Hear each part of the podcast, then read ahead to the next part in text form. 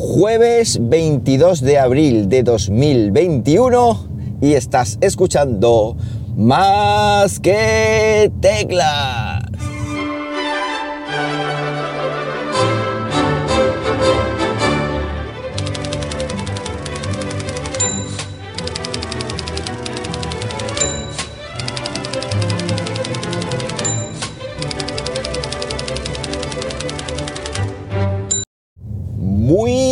Buenos días, las 6 y 58 de la mañana cuando estoy grabando esto y lo estoy haciendo pues como siempre aquí en Linares, Jaén, hoy con temperatura también igual que ayer de 12 grados Celsius, bueno, en una mañana que sigue amenazando lluvia pero que no llueve, así que esperemos a ver lo que pasa, aunque ayer me metí en la aplicación del tiempo y no veáis la semana larga de agua que marcan, o sea, va a ser estamos sacando ya mismo la barca.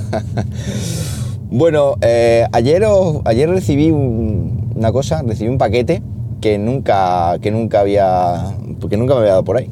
Y es comprar mi ropa online.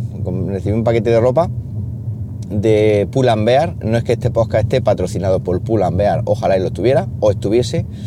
Pero recibí un paquetito de ropa y es que hace tiempo que no, que no compro ropa.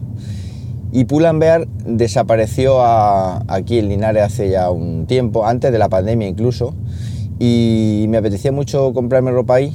Está en Jaén ahora mismo el Pull&Bear que tenemos aquí en la provincia y no, y no podemos salir por el tema del cierre perimetral, con lo cual pues mmm, compré ropa online y bueno, porque también hice un amago hace un mes y pico y en Linares es, increíble cómo han cerrado la mayoría de las tiendas así que las que yo me compraba ropa. Eh, Springfield, Zara, eh, el Corte Inglés, es decir, hay un montón de tiendas cerradas y, es una pena porque es que no te puedes, no te puedes comprar ni, ni, no sé, nada. O sea, todo, todo muy triste. La experiencia de compra con la tienda de Pull Bear online es brutal, está genial. Yo ya más o menos sabía las tallas y simplemente pues te instalas la aplicación, eh, te creas la cuenta de forma muy muy rápida, correo electrónico y contraseña, luego ya completas con los datos, con el resto de los datos, direcciones de envío, métodos de pago, etcétera, va añadiendo a la cesta las cositas eh, y cuando terminas pues haces el pedido, la primera vez te regalan un cupón, un bono de no me acuerdo qué porcentaje, a mí me descontó, sí, un 10%, a mí me descontó 12 pavos y, luego la, pide y es súper rápida. Yo creo que me llegó ayer, que fue miércoles y creo que fue el lunes cuando lo pedí. El lunes por la tarde ya tarde. ¿eh? Con lo cual, eh, en poco más de dos días. Eh, y luego además, si no te mola la ropa o te has equivocado de talla lo que sea, pues la devolución es gratuita. Viene verdad que si luego vuelves a pedir te vuelven a cobrar portes si el importe no es de 30 pavos, pero si estás al loro pues devuelves, aunque te, algo te valga bien o te venga bien, lo devuelves, devuelves lo que no te guste junto con lo que te gusta, que hasta sumar 30 euros, lo vuelves a pedir ya lo que te gusta junto con lo que no te gustaba ya en condiciones, eh, lo vuelves a pedir por esos 30 euros y te salen otra vez los gastos de envío gratuitos. Se me ocurre ahora mismo eso para, para hacer picaresca española y, y, saltarte un poco estos gastos de envío que luego no son tanto, me parece que son 3 pavos, 3 o 4 euros, pero bueno, te los ahorras. Bueno, vamos con tecnología. Eh, nuevo, salvapantalla en Big Sur 11.3. Os voy a dejar un enlace donde lo he leído porque creo que hay que activarlo y hacer alguna historia. Y es el típico uh, salvapantalla con la palabra hello que digamos, tenía el, el, Macintosh cuando lo presentaron en 1982, creo recordar, o no, 1984. 1984 fue el famoso anuncio de Ridley Scott que decía que 1984 nunca volveré a ser en 1984, algo así, ya no me acuerdo. Ya, ya sabéis que yo la memoria, eh, soy un anciano y, me falla de vez en cuando. Así que nada, muy chulo, muy chulo. Lo he viendo en fotos, no lo he probado todavía, pero está, está muy chulo. Luego, otra cosa que ha hecho Twitter es permitir, o permitirnos, mejor dicho, subir imágenes 4K directamente desde la aplicación de iOS. No solo subirlo, subirlas, sino que además también gestionarlas o mejor dicho, verlas, es decir, ver imágenes 4K. Esto le va a dar un salto de calidad a Twitter, sobre todo si seguimos a personas, a personas famosas, a personas relevantes en el mundo de la fotografía, de estas que son unos cracks y que hacen una foto de 15 y medio, como yo digo, bueno, pues si seguimos a este tipo de personas eh, y empiezan a subir fotos en 4K, nuestro timeline lo va a agradecer porque las imágenes van a ser eh, mucho más espectaculares. Así que muy, muy bien por Twitter en ese sentido. Eh, renovarse o morir. Más cositas, joder, con los nuevos MacBook Pro que se rumorea que van a llegar, ya obviamente con el chip M1, imagino.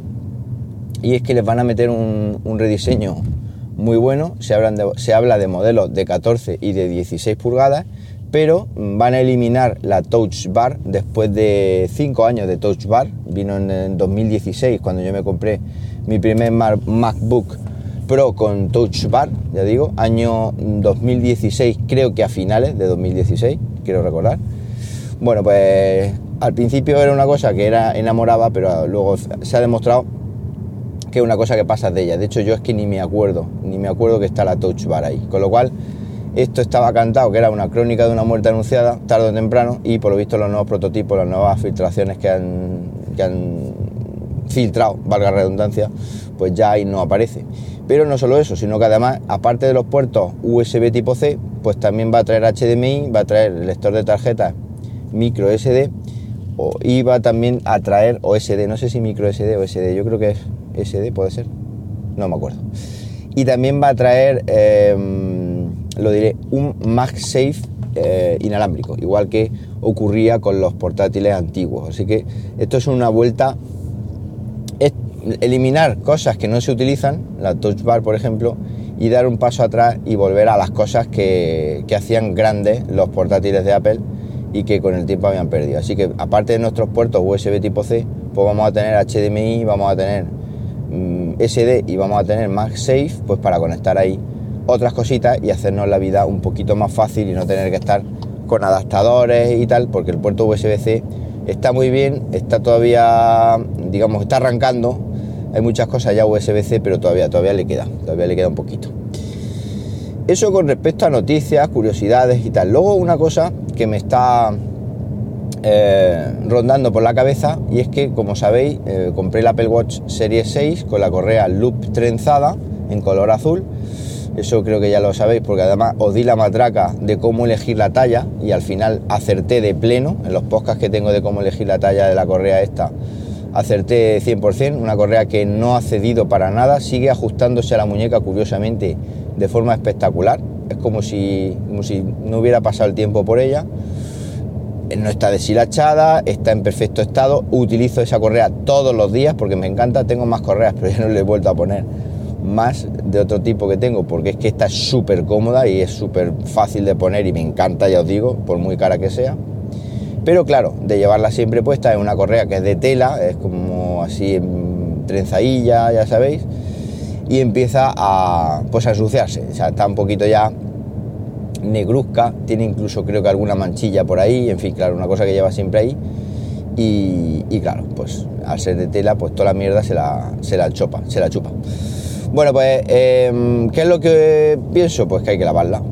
Hay que lavarla, hay que meterla a la lavadora, pero ahí bueno, meterla a la lavadora, hay que lavarla, y ahí es donde está la duda.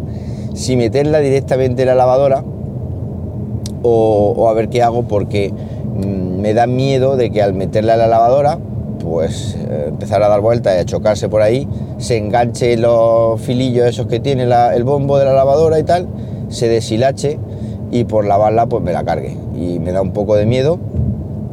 He intentado, porque Apple es muy meticuloso con toda esta historia, he intentado ver si tienen algún documentito, porque vamos, tenían documentos de cómo limpiar un teclado de un portátil, cómo limpiar no sé qué, cómo limpiar no sé cuánto.